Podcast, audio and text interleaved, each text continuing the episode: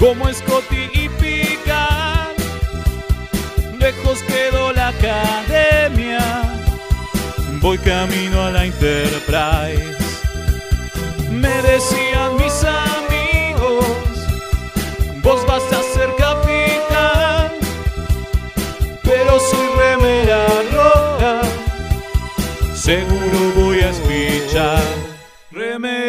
Remeras rojas, remeras rojas, con esa facha donde van. Voy con rumbo a nuevos mundos y un vulcano me sigue atrás. Tírale un phaser, tírale un phaser, o ese Klingon lo va a matar. Si le disparan o lo lastiman, el dogma y lo curará. Tengo mi remera roja, voy camino a la Enterprise. La misión es peligrosa, ya me empieza a no gustar. No, no, no, no, no, no. Al final me dio cagazo y no fui a explorar. Me quedé haciendo radio y mandé a Kirk a cagar.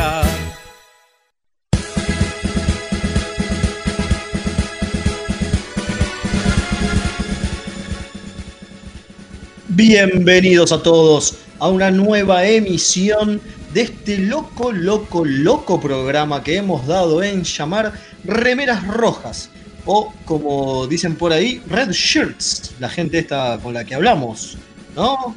De Estados Unidos, No, nadie nos dice. ¿no? Nadie. ¿No? No. Fuck.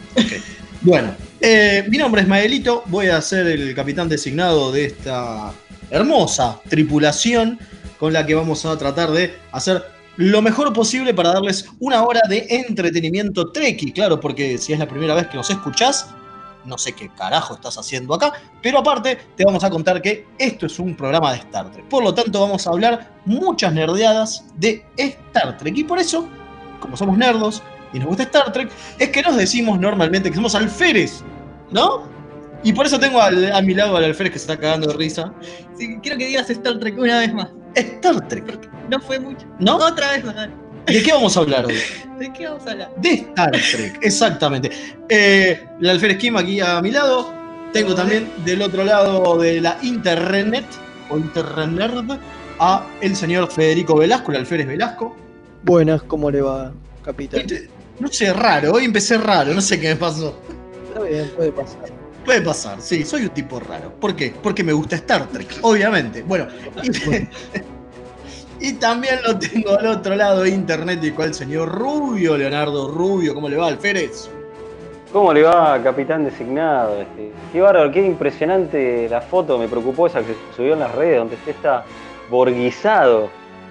Estoy borgificado. Claro, sí, porque es cierto. Vamos a seguir hablando de Borgos. Pero momento, porque antes, antes de hablar de las máquinas que pueden llegar a controlar a la humanidad y a toda la galaxia, tenemos que hablar de el máquina que controla a todas las máquinas como para que esto salga todo perfecto. ¿Qué quién es? El Comodoro Gonza, el que está atrás de los controles y de las perillitas y de las lucecitas para que podamos salir por mixtaperadio.com.ar y hacer el mejor programa que podemos. ¿Qué carajo me pasa hoy, negro? No sé. Hoy estás Estás a full, ¿eh? Hoy estoy raro. Estoy raro. Como laco. Estoy raro. Estoy como raro. laca, es el virus, es el virus borgo que se te metió. Es- ahí. sí, son las nanosondas. Son las nanosondas. Pasa que me parece que entre el, el frío y, los- y las nanosondas borga es una combinación letal. Nanos ondas era. Yo estaba de en las sanos dos ondas. Eso es otra cosa. No, no. Muy bien. eh, acá me acaban de decir que los Borgs están con un temita con el celular del WhatsApp normal de la radio.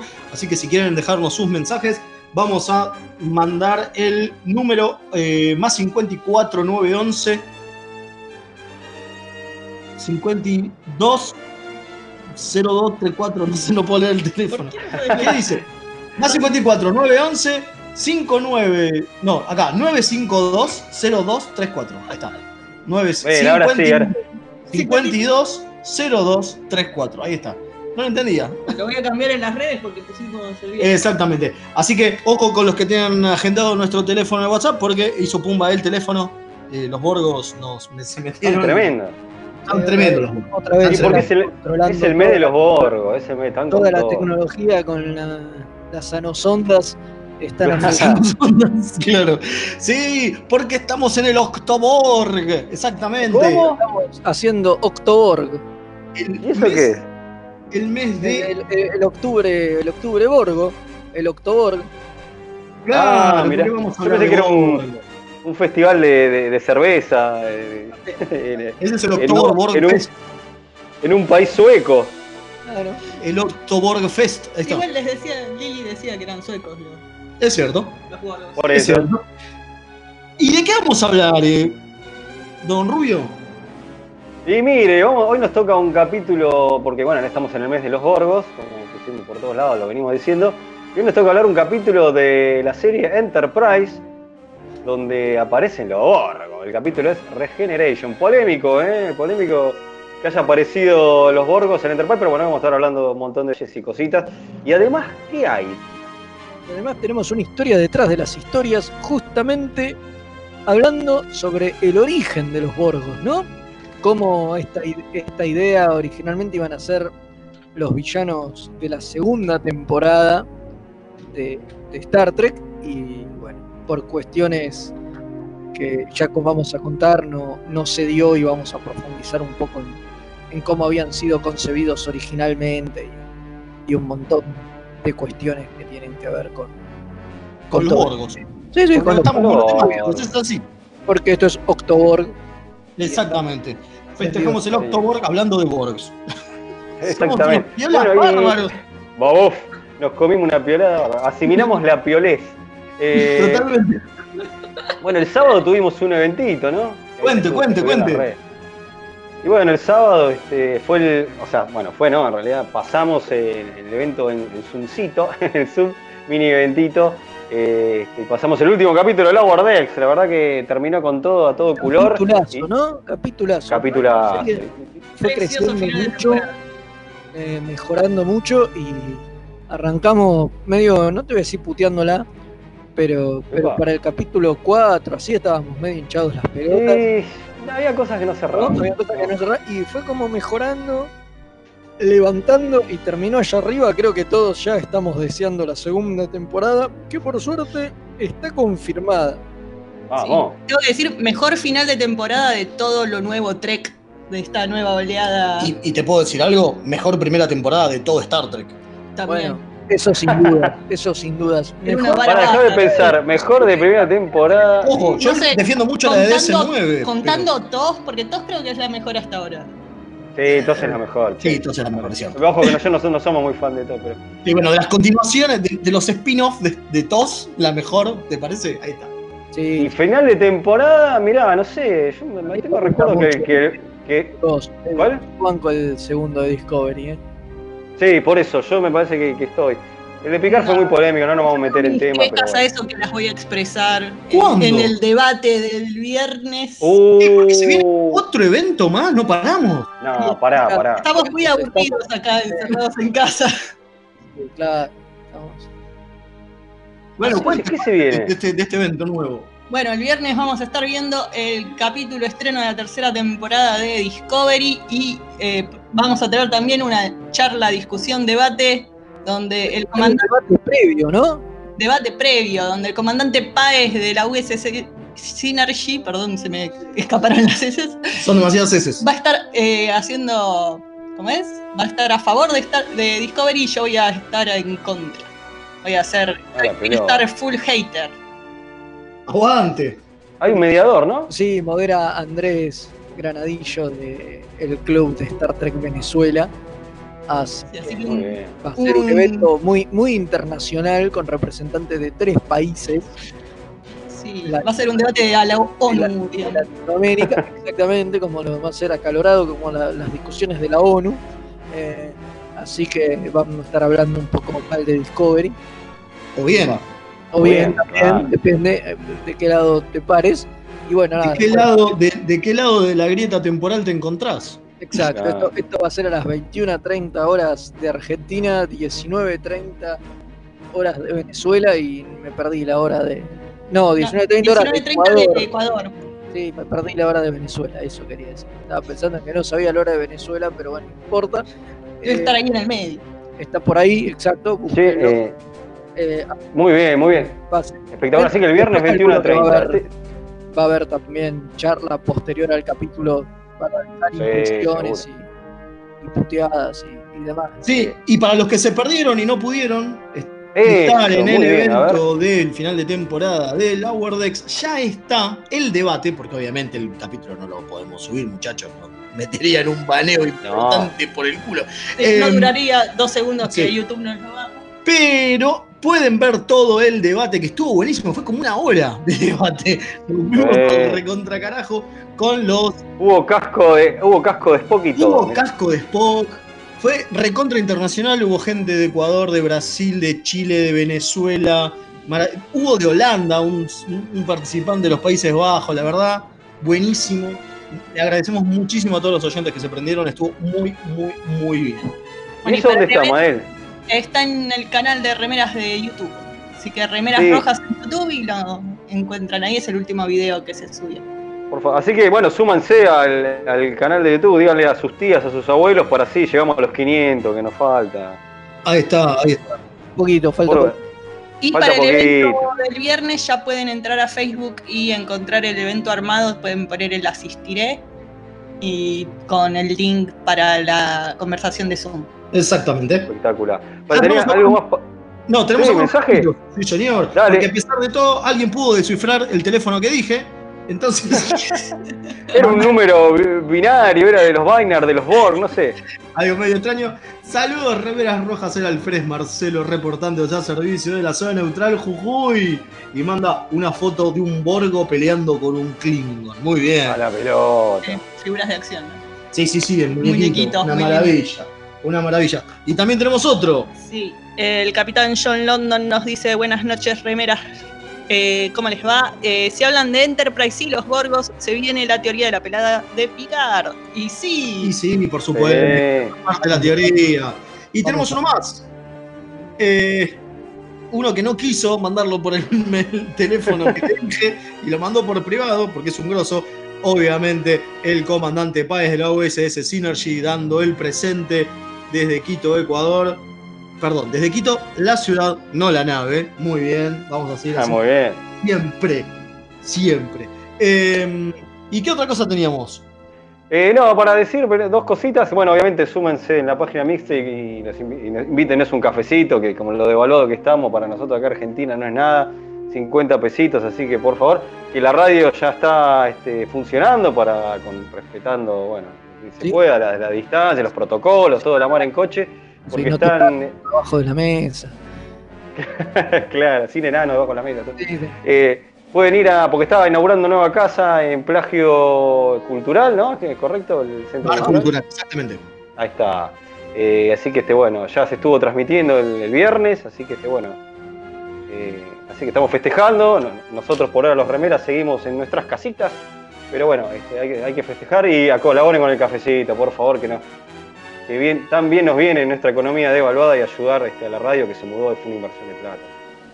Sí, y aparte no solamente eso, sino que parte de las cosas fue que la radio siguió transmitiendo sin ninguna clase de problema. Nosotros pudimos hacerlo desde nuestras casitas y eso es un montón de laburo en infraestructura también. Así que eh, le agradecemos como de costumbre al comandante, al almirante Pablo, que es una masa, como para que. eh, y por eso les pedimos también que den una manito si quieren que este proyecto siga funcionando. Y bien, bien para arriba. Eh, no. Eh, bueno, y la última, última novedad, que claro, pasó todo al mismo tiempo y medio como que no, no pudimos hablarlo el final de temporada, qué sé yo. En la New York Comic Con se habló del regreso de la capitana Janeway a Epa. la serie Prodigy, ¿no? La nueva de Nickelodeon. Sí, sí. Por fin se reveló un poquito más, poquito más sobre Prodigy. De a poco nos vamos enterando cosas. Igual ya está confirmada para el año que viene. Sí, sí, sí, ya está, ya está. Que Lo no interesante- tanto. Me parece que lo interesante es que el, eh, dijeron que esto lo sabían hace como un año y medio, dijo tu amigo Alex. Que se lo venían callando. Que y se lo venían callando. en secreto. Sí, sí. O sea que, Mirá vos, cómo se lo guardaron. o sea que Sí, puede tenemos- estar más avanzada de lo que pensamos, ¿no? Sí, hubo mucho revuelo, la gente estaba copadísima con la vuelta de Janeway. Mucha felicidad, Trek, esta semana. Totalmente. Tenemos acá, ¿quién tiene una teoría? La animación A ver. lleva mucho tiempo, o sea que no me sorprende. O sea, si se va a estrenar el año que viene, debe Claro. estar avanzadísimo todo, porque es un proceso largo hacer una serie de no sé cuántos episodios serán, pero ponele que sean 10 como el Lower Decks en animación que encima es 3D, porque Ah, mirá. no es animación tradicional. Eh, digo, es todo un proceso que les debe llevar mucho, mucho Sí. tiempo, entonces sí, no me sorprende que estén hace un año y pico laburando y que ya... Bueno, es como lo de Jonathan Frakes, que ya también se lo venían callando. Sí, sí, Ah. sí. Tiré spoiler ahí. No escuché nada de lo que acabo de decir. Pero igual no dijiste nada, así que no importa. porque- No dije de qué. Tiraste eso, pero no de qué. Claro, bueno, Bueno, ¿cuál es la teoría con. La teoría con Shenway, claro, porque la presentaron como la capitana Shenway. ¿No? Sí, sí, puede haber sido un error, pero. No creo. Claro, pero sabemos todos que tiene que ser almirante a esta altura, Janeway. Sí, porque en realidad cuando ella vuelve del cuadrante delta ya es de, sí, ya es coso. Ya, Almirante. o sea, Al hacen toque almirante almirante. al toque, porque en, en Insurrection aparece. ya es almirante. Claro, el Nemesis ya aparece como almirante. Es verdad, Sí, ahí está. Igual para mí es obvio, ¿no? Le sacan la nave porque si no va a seguir matando una línea temporal nueva, pero. O sea, hay que ponerla atrás de un escritorio a esa mujer para que deje de matar gente. Claro. Eh, pero bueno, eh, no, mi teoría es que puede llegar a ser una versión holográfica de la capitana con la que los chicos aprenden, onda maestro holográfico de Zoom de Onda- cuarentena. Como, Porque además eh, lo que se había dicho y los rumores que circulaban es, es que era como una nave en el futuro, ¿no? Exacto. Sí, Era una nave abandonada que encontraron unos pibes en el futuro y qué sé yo, o sea que tendría sentido. Es algo que encuentren una Janeway congelada ahí. no. ¿Por qué sería capitana? ¿Eh? como la teoría del Capitán América que, No, pero te- ¿por qué que sería- tiraron en, que Pará. tiraron en el evento. Pará, Claro. claro, no, aparte, este, Janeway cuando salió la película de Avengers Endgame hizo un chiste acá de capitán a capitán, y, bueno, así que sería increíble, pero bueno, muy demasiado loco. Sí, habrá, va, va- va a haber que esperar un poquito más. Y después lo otro fue que Alex Kurtman, nuestro amigo Alex, o sea, estuvo haciendo El que está al borde de ser despedido todas las semanas. exactamente, eh, estuvo dando una entrevista y dijo que hay proyectos de Star Trek hasta el 2027. Un montón, pero dicen que tiene De ahí vino el, un de ahí vino el montón humo de. ¿no? Sí, otra que está paja en el MCU, ¿no? Ajá, Pero y lo otro que eh, fue la continuidad de Discovery. Dijo que hay Discovery más allá de, de la cuarta temporada. O sea que hay ideas que dice que. Dice, dijo algo, tiró algo tipo que porque hay una tradición de, de series de Star Trek por lo menos siete temporadas. O sea Ah, que, la pelota. que con Discovery no esperan menos que eso. Ah, la Mirá mía. que bien. dice que mientras les dé el cuero van, van a seguir y que tienen otro montón de proyectos y que la idea es, es seguir estrenando proyectos, seguir alternando por lo menos hasta el 2027. O sea que, que hay, Bueno. un, hay un Maravilla. De cosas más. Maravilla, maravilla. vamos, la primavera. Sí, e- el hombre está tan poco seguro de su estabilidad laboral que ya programó para siete años. Claro. Por las dudas, para que no lo puedan echar eso. Claro. claro. Es muy buena es- esa, ¿eh?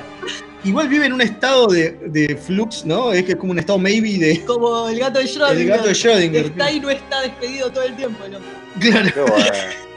Acá tengo otro mensajito que llega y dice: Va por, por privado porque no llegué a escuchar el celular. Perdón, mil disculpas, señores.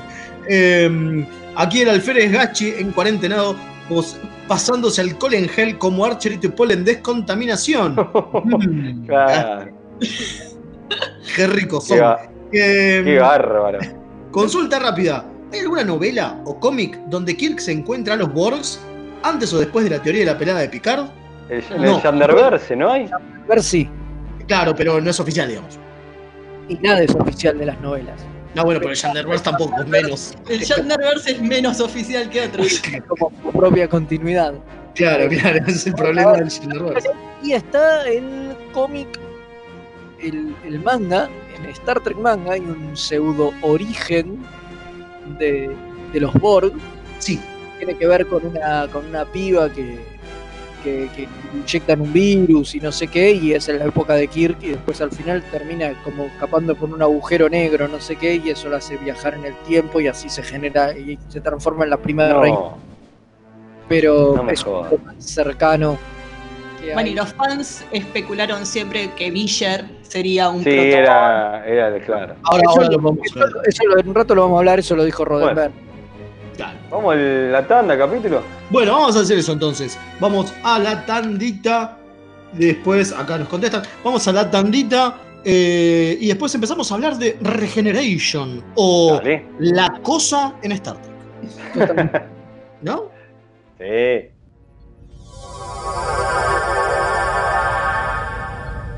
Remeras rojas. Los que sobrevivan vuelven después de la tanda.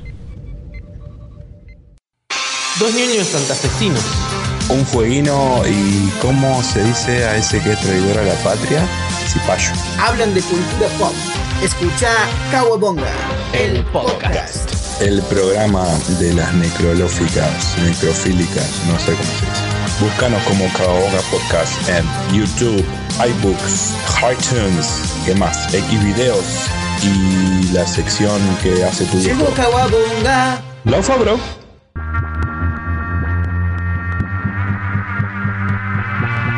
Yo soy Madame Tulip. Para mí la mente es un diálogo interno y externo. Cargadas, juego las 12. La experiencia como única autoridad Come la mierda.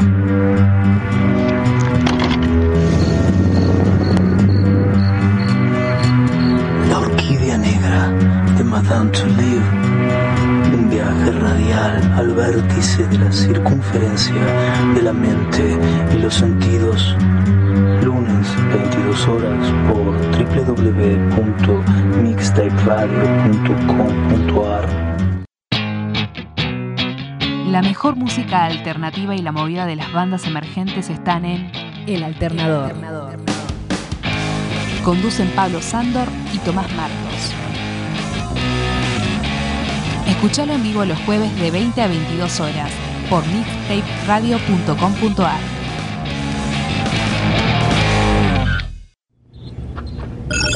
Incoming transmission. Y Dot es el, El R2. ro- el robotito. El R2 de Star. Trek. Bueno, ¡Yay! Más muñecos. Ah, no. Obvio. Eh, toma Baby Yoda. Remeras rojas. Queremos más muñequitos.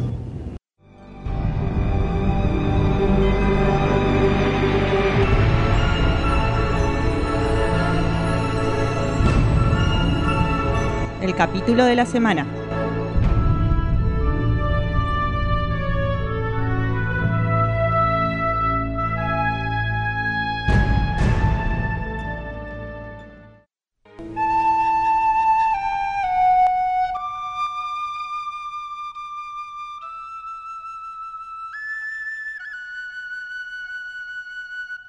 La flautita de Picard nos marca que tenemos que empezar con la sección, el capítulo de la semana. Y como dijimos, vamos a hablar de Regenerations.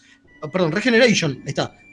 El episodio. Porque Generations de nuevo. ¿Por qué Generations otra vez? No, mentira. Eh, Regeneration, el capítulo de Enterprise. Un capítulo de la segunda temporada. O sea, todavía no, no estaba en esa supuesta cuarta temporada que todo el mundo dice que bueno, qué bueno. Sino que Enterprise te seguía mandando macanas con la continuidad, ¿no? Y de repente en el capítulo 23 te meten a los Borgs. ¡Qué garrón, sí, polémico. Fue muy polémico. Dicen que cuando, Muy polémico. cuando al equipo de, de arte le- les cayó la propuesta, dijeron todos, no, ¿cómo No. los Borgs? Porque no, no lo podían creer. Después leyeron el guion y les parecía que estaba bien, o eso dicen por lo menos en, en la entrevista, ¿no? Tampoco van a decir nada bueno y después leímos el guion y nos pareció una cagada. Y que Iban a decir. todo, digo, por más que lo pensaran, no lo iban a decir. Pero la realidad es que si vos lo ves, tiene sentido. O sea, porque básicamente lo que hacen es encontrar la esfera que destruyen en First Contact. O sea, Y tiene sentido, o sea, nunca nos dijeron que la nave de Picard se haya quedado buscando escombros Es para más, ver que no hayan dejado- parece haber hecho eso. Sí, parece que dijeron, bueno, nos vamos de acá, si dejamos artefactos eh, anacrónicos no nos importa. Ya fue, dijeron. Así que sí, los de... Como uno de los factores que hablamos siempre con nuestra teoría de la pelada de Picard, ¿no? Claro. Donde la realidad se reescribe y en realidad hay otra realidad donde los Borg los encontraron en, en, en esta época y la Federación sabe, porque de hecho los tipos los estudian y qué sé yo, y le mandan los datos. Está bien, Sí, igual- nunca, nunca lo llaman Borg, digo. No, claro, me encanta cómo hicieron para que eh, Hoshi intercepta la señal que les mandan medio tarde y llega después del Somos los Borg. Sí, igual llega es verdad. recién a la parte de eh, prepárense para resistirse a futir, prepárense para ser asimilados y se comieron la parte de Somos los Borg en el discurso. Sí, igual es cierto que en el primer, la primera vez que aparecen no le di, no, ese discurso no lo dicen así. Nunca dice somos los Borg. Entonces, Ah, digo, están replicando esa parte. Pero es cierto que después el discurso cambia. Es como que se adaptan, ¿no? Y siempre se presentan primero los señores porque se dieron cuenta que es de mala educación no presentarse cuando vas a asimilar a alguien, ¿no?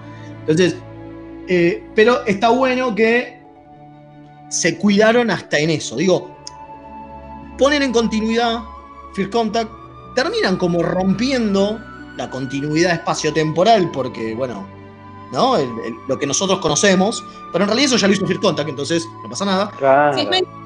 Me, hizo acordar mucho al capítulo de los Romulanos, donde se tenían que cuidar mucho de que nadie se cruce con un Romulano, porque si no rompían la cosa de que nadie los tenía que ver. Y, bueno, y el de, y el de los, eh, con el de los Ferengi pasa parecido, que nunca dice Lo mismo. Ferengis. Es el mismo Nunca te ejemplo. enteraste que eran Ferengis, claro. Vos decís, pero pará, si en, en- en Enterprise en, de Coso se cruzó con los Ferengi, ¿cómo carajo que después durante 200 años nadie se cruzó con los Ferengis hasta que se cruza Picard, que supuestamente es la primera vez que ven a los Ferengi? Sí, que es cuando encima rompen acoso, se rompe la, la Stargazer. Es re No, heavy. eh, Esas son las cosas que no, que no tienen mucho, mucho sentido. Bueno, pero contemos de qué se trata esta obra de John Carpenter en Star Trek. Leíto. Es verdad. Es verdad, tiene, tiene mucho de. Sí, bueno, resulta que es un. Eh, El principio es la, es la ¿Cómo? cosa. eh. Sí, a mí me dio Sí. lástima que no fuera todo eso todo el capítulo. ¿No? Pero es verdad, porque tarda mucho en aparecer la. Bueno, ni hablar del Enterprise, ¿no? El de la de Archer. Es como toda una intro bastante larga que es el teaser. Y arranca el capítulo y pasan cosas. Hasta aparece el almirante Forrest antes y todo, todo. Hasta que llegan a. Que le, encuentran una vuelta para que pueda meterse la nave, ¿no? El, el Enterprise de Archer. Que lo que Pero sí, Pues en la base esta agarran el, el transbordador con el que llegaron los científicos a investigar los restos y los Borg medio que lo borgifican y se escapan con eso tratando de volver a su planeta, te dicen. claro, bueno, porque eso es lo que pasa, ¿no? Un grupo de Gente.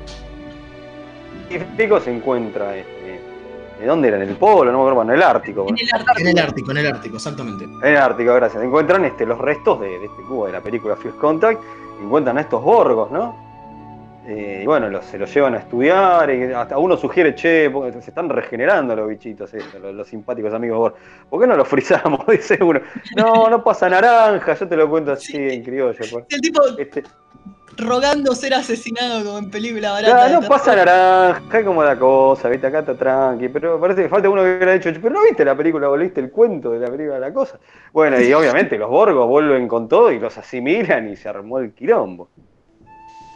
Eso es básico. Ahí interviene la Enterprise. y le dicen, maestro, hay una navecita que está yendo para allá que tiene unos científicos desaparecidos. Secuestrados. Trate de, recuperarla. Claro. Lo que no entendí es cómo los alcanzan a los del Enterprise, porque están yendo a la misma velocidad casi. Sí. El Enterprise estaba cerca, no, no me acuerdo si llegan a decir esa parte. Van, eh, igualan el warp. Porque la, la pasa en la nave Borg iba, iba- esta nave adaptada iba mejorando el warp de una manera tremenda, como son estos borgos implacables, pero en un momento los alcanza, ¿no?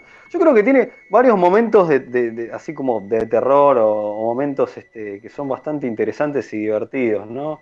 Este, bueno, tenemos, este, rescatan a unos miembros de una nave que habían sido borguizados, obviamente esos se escapan y tenés todo un- una trifulca, este, una asimilación del Dr. Plox, o sea, todo un momento así crítico que, el Dr. Plox no, no, hasta escucha las voces de los Borgos, eh, que piensa que no la zafa, ¿no? Hasta que hace, este, este, hace ese- Al final esa se prueba y que logra. para, para destruir los nanites. en- ¿Cómo? Claro, pero casi no la cuenta el Doc. Sí, ahí me parece que una de las cosas que tiene es que ahí te das cuenta que son, que es, a ver, te diría otra línea temporal, no sé, otros Borgs, me parece que son directamente, ¿no? Parte de la teoría de la pelea de Picard. Porque en realidad los Borgs eh, supuestamente asimilan rapidísimo, te lo muestran en First Contact mismo, ¿no? Sí. Una vez que te meten los, nan- los nanites, ya está, fuiste, bro. ya está, al toque. Acá va más queda. tranqui. Lo que pasa es que el, eh, no, medio lo explican. Primero Flox estaba tratando ya en este retrovirus para ralentizar la, la asimilación, que eso afectó. Y además dice Flox en un momento, mi fisiología está haciendo más lenta la asimilación. Sí, pero yo hablo en general, digo, a, a los tipos que, que- que- que- a los tarcalianos que rescatan, Sí, también. tardan una bocha, Es verdad. ¿no? En ser asimilados. Es medio extraño. Pero eso me parece que, que es un poco de que se, hab- se habló, se decía, este, que como que estos, los Borgos fueron perdiendo poder de lo que eran, ¿no? Y ni hablar de esto que estuvieron frisados, que se fueron re... Entonces como que perdieron eh, ese... Sí, pero es raro, es raro. Entiendo que es necesario, entiendo que es necesario porque si no, Flox muere. Punto, ya está, se acabó Flox. ¿No? Claro. Eh, Obvio. porque aparte no tenés la, la cibernética como para sacarle los implantes como en algún momento hiciste con Picardo, con Hugh, digo, difícil. Ahora, eh, acá me parece que está bueno y me gusta mucho que teniendo en cuenta ese gimmick, ¿no? Ese, ese, eh, esa herramienta de guion de tienen problemas para asimilarme por, por mi. ¿cómo es? Por mi fisiología, por mi sistema endocrinológico, qué sé yo. eh, está bueno que después el chabón no quiera comer para no acelerar su metabolismo. Muy bueno ese. Sí, sí, Ese, ese detallito es una pelotudez. Y hay algo raro de este Sí. capítulo, que es que en Inglaterra, cuando lo pasaron en el Channel 4, le sac- no, sacaron eh, cuatro, sacaron este, toda la parte de Flox, eh, ¿cómo es? Eh, Siendo asimilado. O sea, sacaron la escena de cuando No. le, lo inyectan con los nanites y después toda esa escena que es re buena de él con este Hoshi. con Hoshi Sato tratando de humanizar un poco la situación, directamente no la pusieron, la cortaron. O sea, cortaron No, todo tremendo. el arco de De Flox asimilado. Totalmente. Es Tremendo. rarísimo. Sí, muy raro, sí. muy raro. y otra cosa es que el capítulo quedó corto porque el director filma muy rápido. Entonces, eh, escenas de acción y qué sé yo fueron más breves de lo que estaba pautado en el guion y tuvieron que agregar un par de escenas como la charla de Malcolm en la armería Mm. La parte que, que, que prueban los, Los y qué sé Sí. yo, todo eso fue, fue, fue agregado después porque que había quedado corto el capítulo en la edición. Y eso que es este. Y hay bastante acción, ¿eh? Si cortaron acción no me quiero imaginar cuánto iba a tener, Sí. porque es bastante... No, pero lo que digo es que aparte es este. es un director del recarajo. Es Livingston. Es el director de, Sí. de Visitor. Sí, sí, sí. Es el director de eh, Doctor Bashir. eh, presumo, presu- eh, presumo que es el Doctor Bashir. Digo, es el Scorpion. Laburó en un montón de cosas. Pero es como que la acción, el chabón, siempre la terminaba haciendo un poco más rápido que lo normal y tuvieron que sumar muchas escenas. Bueno, otro detalle, ya que estábamos hablando de Flox, es que bueno, la protagonista, una de las protagonistas del capítulo es la,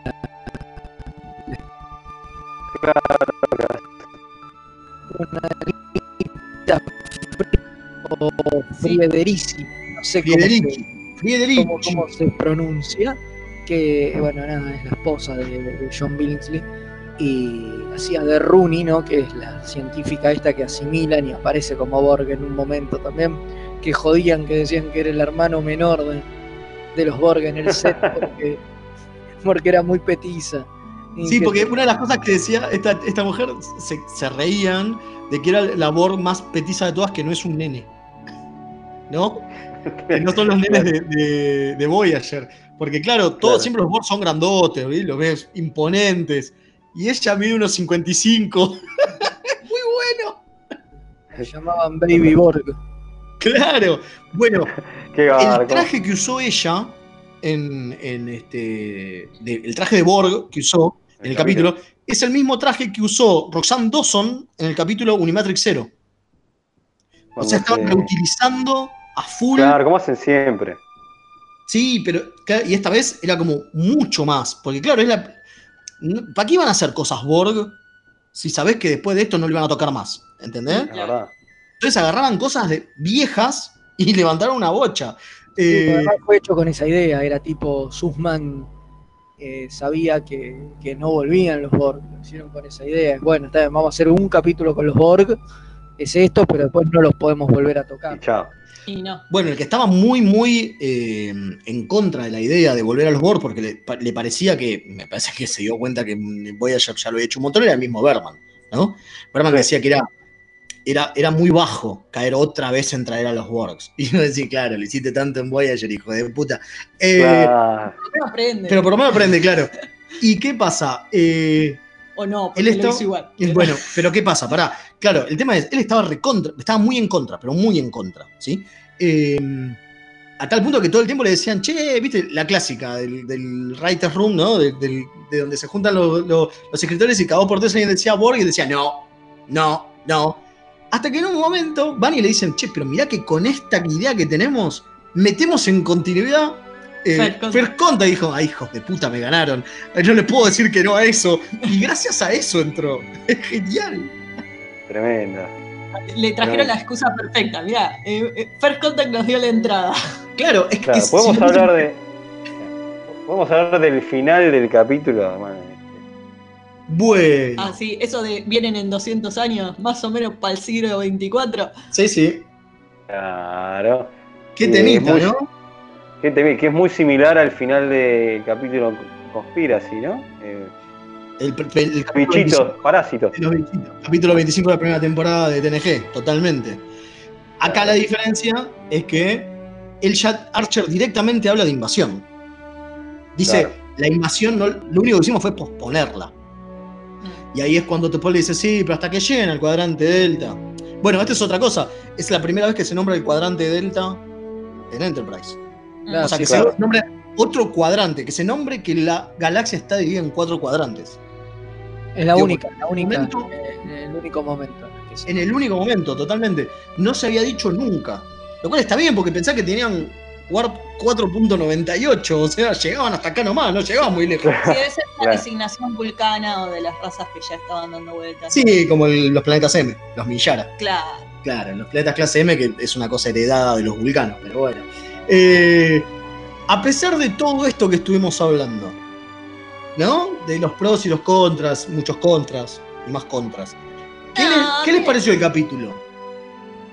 No, a mí me gustó, me gustó. Me había gustado cuando lo vi y, y la verdad que lo volví a disfrutar. A mí me, me parece que está bien, es de esos capítulos que cuando te pones en el soldado de la continuidad lo puteás un poco, porque no, no tiene sentido. Que fue lo que pasó, ¿no? Con la mayoría, arruina cuando lo estrenaron. cuando lo estrenaron, pero creo que con el paso del tiempo y con la teoría de la pelea de Picard, digo, y viendo otras cosas que ha hecho Star Trek a lo largo del tiempo y demás, por eso cuando te hablan del canon vos decís, pero si el canon se lo curaban de Dorapa todo el tiempo. Eh, o sea, digo, está bien, el capítulo está bueno. Y dentro, y dentro de todo le buscan la vuelta para que cierre lo más posible. O sea, Totalmente. se nota que hay intención de que cierre. No es que dijeron, bueno, che, pero ver no podían aparecer porque la- el primer encuentro lo tienen con Picard ahí en, en Cujú. Ah, no importa, nadie se va a acordar, hacerlo igual así. Digo, no, no, está, Ah, te lo explicaron bien. está pensado, explicado, tiene un sentido, que, que- que es una secuela directa de, de, de First Contact, ¿entendés? Dicen que los tipos hace 90 años que están congelados. Hay cosas que además tienen sentido. Digo, e incluso meten en continuidad otras cosas posteriores a- al primer encuentro que ya se derrotaba de la continuidad y a nadie parecía molestarle, como hemos hablado en otra oportunidad, como eh, el viaje de la Raven y Los padres de Annika Hansen, claro.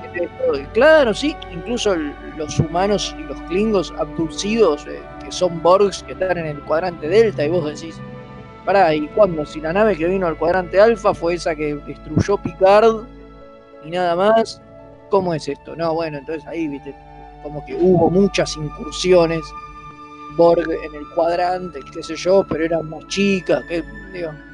En realidad, si ¿Sabés cuando qué? a hilar fino no cierra nada. Saben que con, eh, con esto que estoy volviendo a ver Discovery para el debate, eh, algo que me di cuenta de que eh, una cosa que le, está, que le juega mucho en contra a Discovery en este tema de eh, la policía del canon es el arco de temporada. Porque, ¿Por qué? Porque en capítulos como este, donde Enterprise está al borde de romper las cosas, pero al final del capítulo lo emparcha, o sea, te da una explicación de, y bueno, así es porque quedó todo igual, no te quejes, ¿no? Que queda más o menos cerrado. Esto te lo dicen al final del capítulo, entonces no es como que vos vas a estar el resto de la temporada puteándolos porque cómo es que los Borgos están acá porque no te dicen cómo es que lo van a arreglar. En cambio en Discovery están toda una temporada para explicarte cómo es que al final nadie se va a enterar que pasó lo del motor micelial este loco que después nunca más existió, o un montón de otras cosas que terminan de arreglar los supuestos baches de continuidad que presenta la serie. O sea, al final de la temporada medio te los arreglan, pero mientras tanto el policía del canon estuvo puteando toda la temporada de esto es una mierda porque me rompieron todo y al final lo arreglaron con un parche, pero vos ya tuviste a toda la gente puteando una temporada entera. Acá te comías un capítulo y punto. Claro, acá en un capítulo ya te lo arreglan y listo, ya te dimos la explicación. Que te quedes satisfecho o no la explicación es cosa tuya, pero por lo menos una explicación le buscamos. Acá, como uno se pone como loco enseguida, enseguida salís a decir, ¿cómo puede ser que hicieron esto? Eh, no vas a esperar 10 capítulos para que te expliquen cómo lo arreglan. Claro, Entonces- aparte esperamos, esperamos 40 minutos. En 40 Claro. minutos lo explicaron. Claro, Bueno, pero eso también me parece que viene de una falta de costumbre, ¿no? Hay que, reaco- Claro. hay que reacostumbrarse a que ahora las series son así y que bueno, y que tenés que esperar a que al final acomoden todo. Claro, Porque pero con las primeras dos temporadas no sabíamos que lo iban a acomodar todo, no les teníamos mucha fe. En cuanto vimos que empezaban a hacer cosas locas, decíamos, no, ¿cómo hacen cosas locas? No les teníamos fe de que lo iban a arreglar de alguna forma. Al final lo arreglaron, pero como digo, te quedás con toda esa gente puteando en el medio. Eh, por e- y es como decís vos, Fede, hay que acostumbrarse, ahora hay que tenerles más fe de que de alguna forma arreglan las cosas, no es que hacen las cosas, O no, pero no importa, después. esperás. pero lo tratan de Claro. arreglar aunque Bueno, un datito más rápido, que está buenísimo, No, o sea, me encantó, eh, es que nombran a los Biner. Ah, Flox en un momento habla y pone en continuidad, va, pone en continuidad. Dice que los renobulanos ya tienen contacto con los Biners, que son esos que del capítulo 11001001, creo que lo dije bien porque lo acabo de leer, em, donde, eh, que son los que hablan rapidito y van en pareja, ¿sí? Sí, sí, los Biner. Sí, explica lo de que eh, les ponen un multiprocesador al nacer en la cabeza. Directamente. Es genial, porque está buenísimo, porque te lo mete como. Ay, ya, ey, ya conocemos estos tipos. Sí, sí. Y obviamente los, los terranos no los conocían. Los- y los tarquelianos, que son estos que dijimos que nos hacen Borg. eh, Borg porque los interceptan y demás, eh, eran una raza que, a- que habían mencionado en DC9, pero nunca había aparecido. Totalmente. Pero era una raza ya establecida por, por menciones como que existían. Así que- lo que hacen es mostrártelos y, bueno, y, y decirte que la federación tiene contacto con ellos desde el principio. así. Claro, Claro. exactamente. Bueno, yo también, ¿eh? para mí, pulgar para arriba, muy divertido a pesar de todo.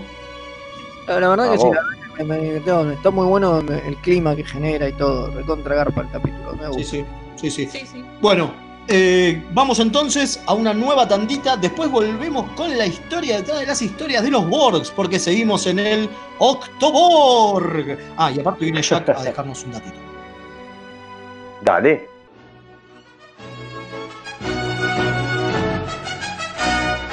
Remeras rojas. Es lo que hay. Nueve Paneles es un sitio dedicado a deconstruir la historieta. Reseñas, informes y podcast dedicados al medio. El podcast de Nueve Paneles. Hermandad Condenada. 60 años después. Eventorama. Gen Mutante. Distinguida competencia. Búscanos en 9paneles.com, también en Facebook e Instagram. Toda la oscuridad de la noche al mediodía de Mixtape Radio. Midnight Madness. Porque en algún lugar del mundo es medianoche. Viernes de 21 a 23 horas. Vinilos, birra y colla golda. La previa de los viernes, hacela con los hijos de Púa. Un programa hecho con amor.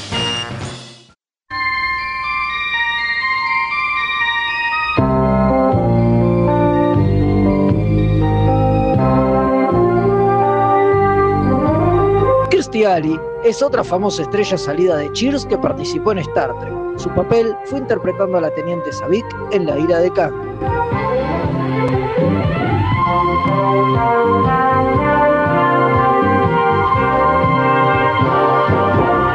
Aunque usted no lo crea.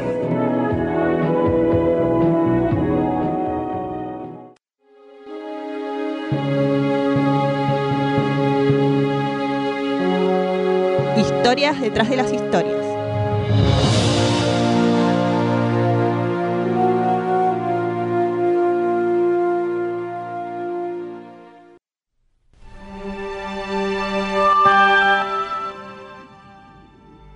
Y volvimos rapidito, agradecemos a Jack por el dato curioso de la semana.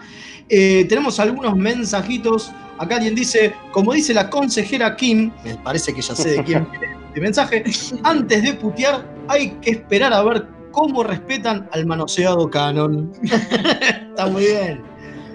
Acá nos dice Sergio Arojo, en mi humilde opinión es un capítulo ridículo y fuera descolgado. Un manotazo de ahogado para atraer más audiencia. Cualquier científico más allá de su curiosidad hubiese notado la peli- peligrosidad de los Borg. Y Bueno, pero me parece que eso es parte también, ¿no? De, de, de rememorar a la película de terror, ¿no? Claro, el, el tributo a John Carpenter, totalmente. Es un punto a John Carpenter, sí, totalmente. y además eh, fue re federita la actitud del chabón que le dice, ¿cómo sabes que son peligrosos? O sea, por- ¿por qué No, porque son feos nomás. Claro, ¿por qué asumir que van a ser hostiles? Y bueno, pero también no está mal asumir, Claro. tener un poco de precaución. Ponete media pila, boludo, nos van a matar a todos. Bueno, hablando de los Borg, ¿Qué pasó? estamos aquí para contarles un detrás de las historias, Sí. una historia detrás de las historias, sobre cómo iban a ser los Borg al principio, ¿no? Porque claro, de- nuevo, estamos en el Octoborg y queríamos tratar de hacer eh, todos los temas de los programas fuesen sobre nuestros amados Borgos. Eh, y hay algo interesante que, ¿se acuerdan que acabamos de decir que cómo termina el capítulo anterior? ¿No? Termina como con muy parecido al capítulo eh, Conspiracy, ¿no? De la, de la Sí. primera temporada. de GG. Sí, que lo dejaron ahí y nunca más volvieron. Que lo deja- el de los bichitos que se le meten en la boca, ¿se acuerdan? Una Sí, porquería, bueno. Tienen a todos los almirantes. Que tiene a todos los almirantes. Hablando de, hablando de capítulos de terror, mira. Hablando de capítulo de terror, exactamente. Que claro, ¿cómo termina? Como que esta gente envía un mensaje a la. ¿Cómo es? A, a algún lado. Su a su raza. raza, ¿no? Y claro, que el capítulo que hablamos recién termina igual. Bueno, una de las cosas que pasó cuando. Cuando se habló de los Borgos por primera vez es que Mike y Denis Okuda querían tratar de pegarlo a esa raza. Porque claro, los Borgs en realidad vienen a reemplazar a los malditos Ferengi, ¿no? Algo que hablamos Claro. siempre, Leo. No pegaron, che. Claro, los Ferengi no pegaron, entonces los villanos en la segunda temporada iban a ser los Borg. Claro. Reciclamos los romulanos. Iban a estar relacionados con estos bichos que, que aparecen en Conspiracy, ¿no? Algo que se descarta cuando aparece, cuando escriben Cujú, pero Cujú también es un manotazo de ahogado cuando ellos se dan cuenta que ya no llegan a, a ponerlos como, como villanos de la temporada, digo, por, por eso aparecen en la loma del orto, qué sé yo, y van a tardar en llegar y demás. Digo, Sí, Era la idea, también- ¿no? Es la primera aparición de los Borg cuando ya habían decidido, bueno, a ver, los vamos a hacer aparecer, pero no van a ser los villanos de la temporada porque ya se ve, eh, se sabía lo de la huelga de guionistas, Exactamente, había una Todo- huelga de guionistas. todo eso es que, O sea, que es lo que provoca que, que todo el plot Borg que empieza en, en Neutral Zone, que es el último capítulo de la primera temporada, digamos, con la destrucción de, de esa base y qué sé yo. De las bases. Exacto, esas boludeces que dicen que destruyen unas bases, que después recién lo retoman en lo mejor de ambos mundos. La idea es que eso daba pie a la invasión Borg que se iba a desarrollar a lo largo de la segunda temporada. La e iba segunda a temporada. terminar en el, en el Claro, final. que iba, que iba a haber como alianza de razas, todo un despelote iba a ser. Sí, sí, iba a haber una alianza entre los Romulanos, los Klingon y, y la Federación para, para luchar contra, contra los Borg. digo, era toda una idea súper ambiciosa de, de Maurice Hurley, ¿no? Que, bueno, nada, quedó en la nada por, por la huelga por la huelga de guionistas. Claro, entonces iban a ser, los Borg iban a ser unos- una raza de insectos, como colmena. Claro, eso es otra de las cosas. Digo, a ver, esto, esta idea quedó afuera por la huelga de guionistas, que no deja de ser un tema de guita, ¿no? De fondo. Los guionistas querían más plata y más derechos. Bueno, otra de las cosas que quedó afuera por tema de guita es lo que dice Leo. Era la masa insectoide, porque era imposible de hacer por los efectos especiales de la época. Entonces quedó el tema de como de la mente de colmena y esas boludeces. De hecho, se habló bastante de que hubiera una reina Borg, como hay una reina insecto, digamos, porque era toda esa idea insectoide, seguía dando vueltas, que después al final igual también se descartó. Pero, pero era como toda esa idea y bueno, nada, terminó decantando en otra cosa, en unos bichos semitecnológicos que se llaman Borg por Cyborg, obviamente, ¿no? Claro. Eh, y, y bueno, nada, fue, fue como degenerando mucho. Y Claro, pero, o sea, o sea, hubieran sido. Quedando. Claro. Hubieran sido como la, la raza esta que aparece en, en los Cindy o como la raza enemiga de los Borg en Voyager, más o menos. No, no sé, me imagino que podrían haber sido así si hubieran podido. Te digo algo más. Si hubiesen podido, obviamente esto vino mucho después, ¿no? A ver. Pero hubiese sido como la, como la raza insectoide de, de la saga de Ender de Orson Scott Card. Mira. Que directamente Mirá es eso. Digo, hay una, algunas ¿eh? reinas dando vuelta y todo el resto son solo drones. Es más, lo llaman drones. Bueno, Espectacular. son drones. Claro. Y también drones los Borgs. Por eso. Bueno, y el murmullo del colectivo suena muy a, a colmena, ¿no? Exactamente. Sí, por suerte eso lo dejaron, ¿no? Digo, a pesar de que solo quedaron humanoides con pedazos cibernéticos, dejaron todo lo otro. Sí, que es como claro. casi- en un momento ya, ya lo hablamos, ¿no? Que es un choreo a la serie Capitán Futuro, ¿no?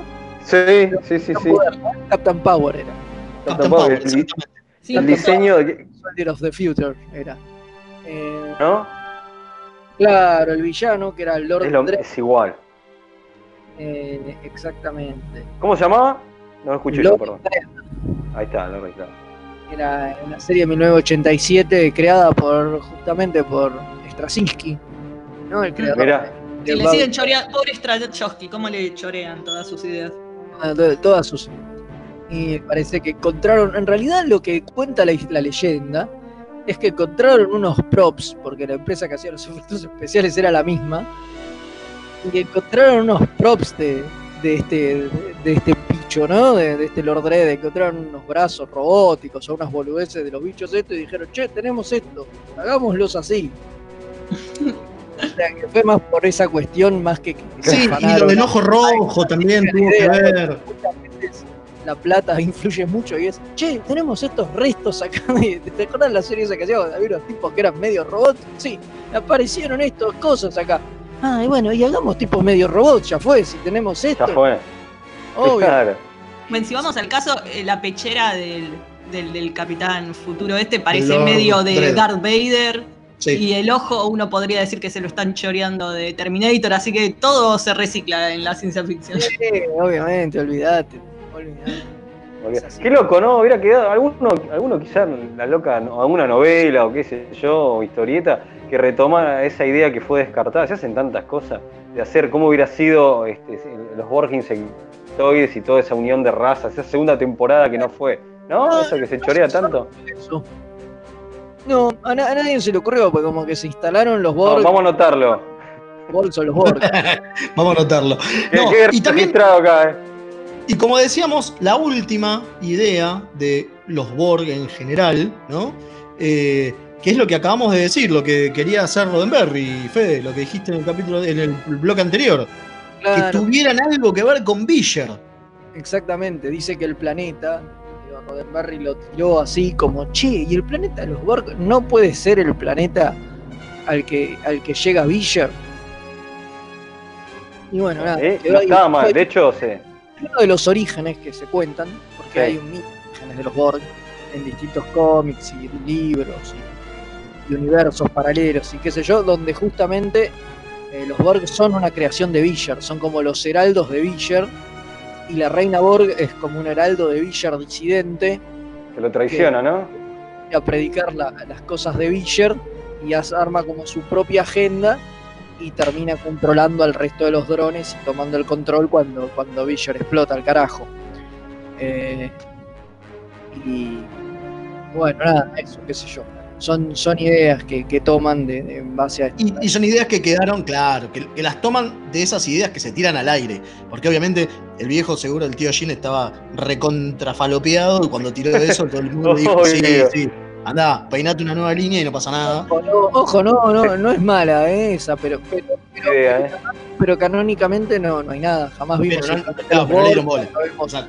origen de la reina Borg ni nada. Bueno, otra Bueno, cosa también era sí. que había una secuela de Regeneration eh, donde se iba con eh, para era un capítulo De la quinta posible temporada. de la quinta temporada de Enterprise donde una científica que iba a estar interpretada por Alice Crick, que es la actriz que hace de la reina Borg, era infectada por, por los nanoprobes y se transformaba en la reina Borg y de alguna forma pues terminaba ahí, vaya uno a saber cómo, ¿no? Pero la idea era contar el origen de, de la reina Borg y decirte que era humana. Por suerte no lo hicieron, ¿no? ¿no? Sí, medio polémico, ¿eh? Raro. Igual parece recontra humana, pero Sí, no hay duda. Sí, sí, sí. Pasa que están ambiguo el- todo el tema de la reina Borg es para otro capítulo, te digo. supone que los Borg deben haber asimilado alguna raza humanoide del cuadrante delta muy parecida a los humanos eh, en algún en, en un principio que es lo que hace la, a la mayoría de, de la raza, digamos, ¿no? Porque- Totalmente. sobre, sobre todo al principio, porque al principio eran tipos con, con implantes Claro. que se veían 100% humanos. Después cuando empezaron a jugar un poco más con lo de la asimilación, empezaron a hacerlos como de distintas razas y, y que se vieran diferentes, pero Igual Pero- me parece que queda claro que el cuerpo de la reina es como un vessel, ¿no? Es como, es un cuerpo donde la reina descarga su conciencia. Podría tener Sí. un cuerpo que viviera distinto, puede tener bocha. Es más, creo que así explican la diferencia con De la de Voyager, que claro. es distinta. Eh, la actriz, que es la madre de Arrow, ¿no? de, de Oliver Queen. Eh, entonces, el cuerpo de la reina Borg en realidad no es como se ve la reina, sino es el, eh, donde, el USB donde se descargó esa vez. Sí, exactamente, por eso es que la matan varias veces y vuelve a aparecer y así es como te explican que está en Voyager cuando en realidad se muere en First Contact y cosas por el estilo las, las justifican de, De ese lado. Bueno, un dato más, y ya cerramos, acá, la idea de, también de la reina Borg que surge en First Contact, como se bien se dijo, se descartó. Este, pero bueno, si, en First Contact se, se necesitaba un peso, un antagonista fuerte, y ahí viene que se termina de usar el concepto de la reina Borg, y que creo que para la película funciona muy bien. Claro, porque era eso también fue bastante resistido y polémico porque los Borg no, Claro, no tenían una cara. Digo, eh, de- eh, una de las teorías que dicen es que esto arruina los motivos por los cuales lo, lo, lo asimilan a Picard. Porque es, bueno, Claro. nosotros somos un colectivo, pero los humanos están acostumbrados a que alguien les hable y que sea una persona la que les hable. Entonces, bueno, vamos a usar a vos, que sos la cara. Claro, ¿y por qué no? Claro. Sí, pero se podría explicar eso. Uno podría decir que no querían revelar a la reina, entonces es el, es el chamullo que le mandaron a los Federitos.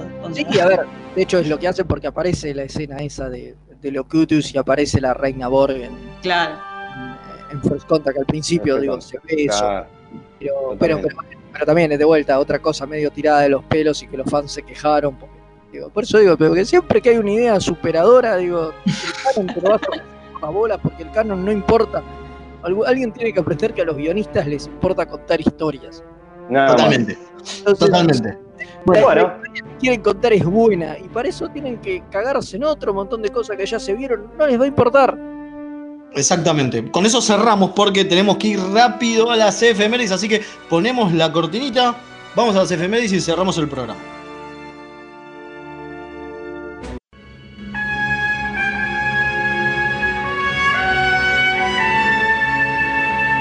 Esta semana en Star Trek,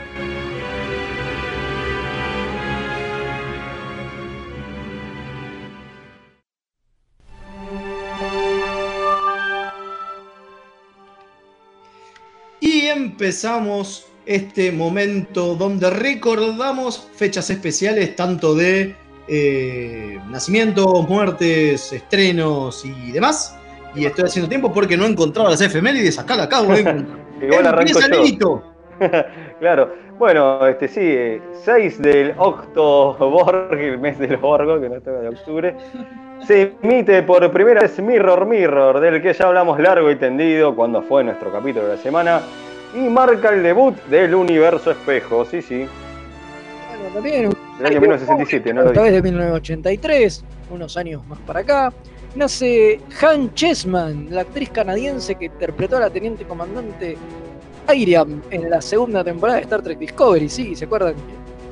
Que, bueno, La robotito. la robotito, exactamente, que la- Exactamente. que la cambiaron de una temporada a la El otra. cambiazo, el Eh, Esta es la segunda, la de la segunda La temporada. de la, de la segunda temporada, sí, la que muere, digamos. Exactamente.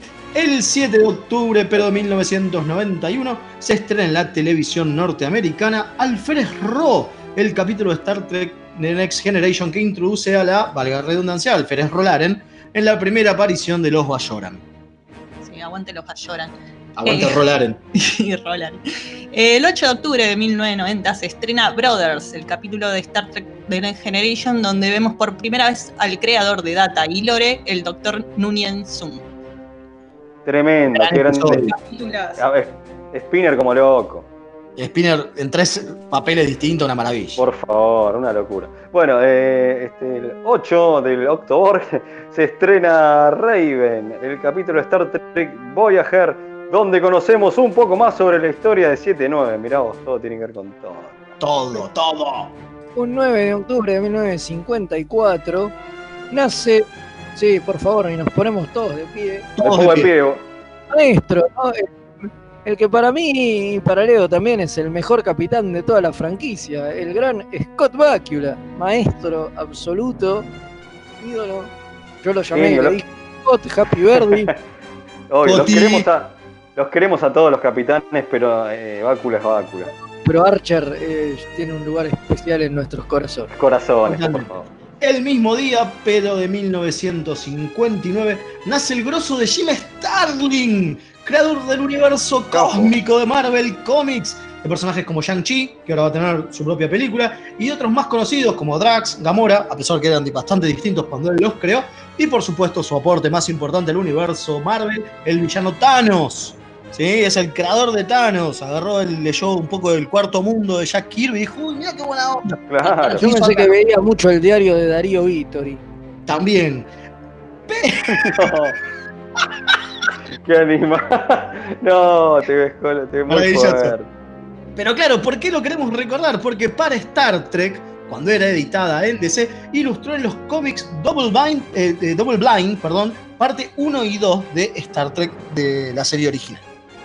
Star Trek 2, que ahora es canon el término. Claro, es cierto. increíble, increíble.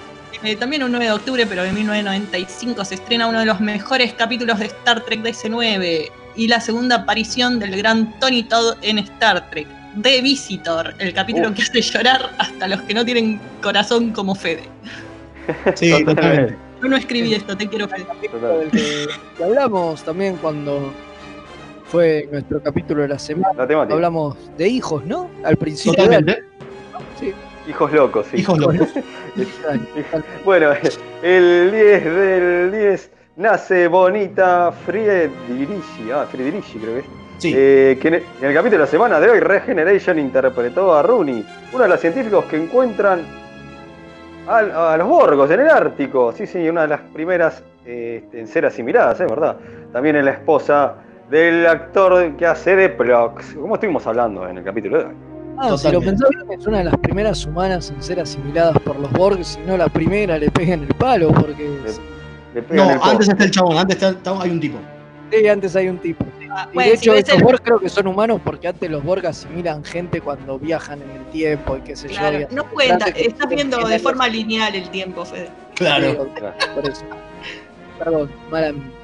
Bueno, me toca a mí el 10 de octubre de 1967. Nace Michael Giacchino, el compositor musical responsable de la banda musical de todas las películas del universo Kelvin, ¿no?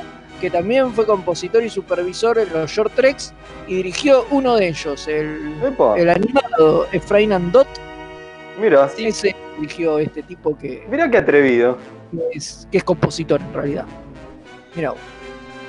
Y en 11 de octubre de 1971 nace Justin Lin, director que reemplazó a Roberto Orsi, te recontrabanco Bob, en la dirección de Star Trek Beyond, la última y penosa película del universo Sí. Kelvin. Ay, ay, ay, sí, sí. Bueno, y finalmente el 12 de octubre de 1992 se estrena el hermoso episodio Relics de Star Trek The Next Generation, donde nuestro amado Miracle Worker Scotty es rescatado y traído al presente de Picard y compañía, y del que hablábamos en la temática Pedro Mirá quién vino. Es ¿Qué- verdad. ¿Cuántos capítulos grosos esta semana, eh? Grandes capítulos, grandes capítulos. Yo me quedé con un, con un, este, un datito sobre Regeneration, que para mí es re grosso, lo voy a decir ahora porque me encanta el chabón.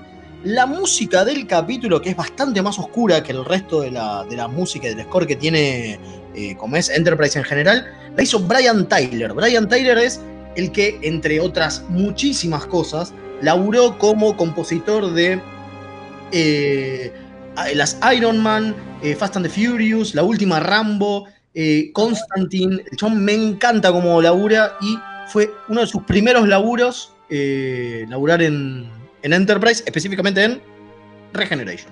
Pero, ¿Qué se viene ahora? Madame. Se viene Madame, ¿no? Se viene la orquídea que- negra de Madame Tulip. Ahora, ya, en segundos, cuando nos saquen del aire para que, para que dejemos de decir pelotudeces. Pero antes, digamos Obvio, una, pelotudez más. Los esperamos a todos este viernes. ¿Este Ah, viernes? sí, es una Este pelotudez viernes. importante. Claro, este viernes 21 a 30, ¿era, ¿no? de Zoom, que bueno, nada, buscan el evento en Facebook y Sí. ahí estamos, vamos a estar coorganizando con la gente del USS Synergy de Ecuador, el comandante Páez y compañía. Vamos a estar viendo el primer episodio de la nueva temporada de Discovery. Esto va a ser a las 21.30 horas de Argentina, 19.30 Ecuador y alguna hora y 30 en el resto del mundo. Posiblemente. Y ahí vamos Y a los estar. esperamos a todos. Vénganse Sí, que va a estar buenísimo porque va a haber debate, va a haber una Todo, charla todo. antes del capítulo, va a haber un debate posterior al capítulo, así que los esperamos a todos A un montón de cosas, ¿no? Eh, eh, todo, para todas las edades. para todas las edades. Bueno, chicos, muchísimas gracias por el día de hoy. Fue, como dije al principio, un gran momento para hablar de Star Trek. Por Exactamente. supuesto, por, por favor, he pasado una velada maravillosa y no ha sido esta. Hermoso, hermoso. Y Así no ha que, que sido venga, esta definitivamente. que venga Bueno. Madame cuando quiera. Exactamente. Gracias Kim, gracias Leo, gracias Fede, gracias a el Comodoro Gonza en los controles. Y ahora sí, si se quedan, viene un bloopercito. Adiós.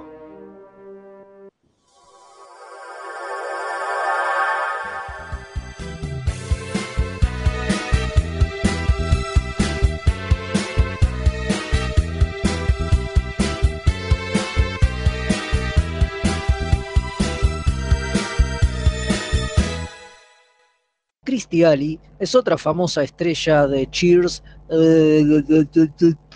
Venía bien, la puta madre que me parió.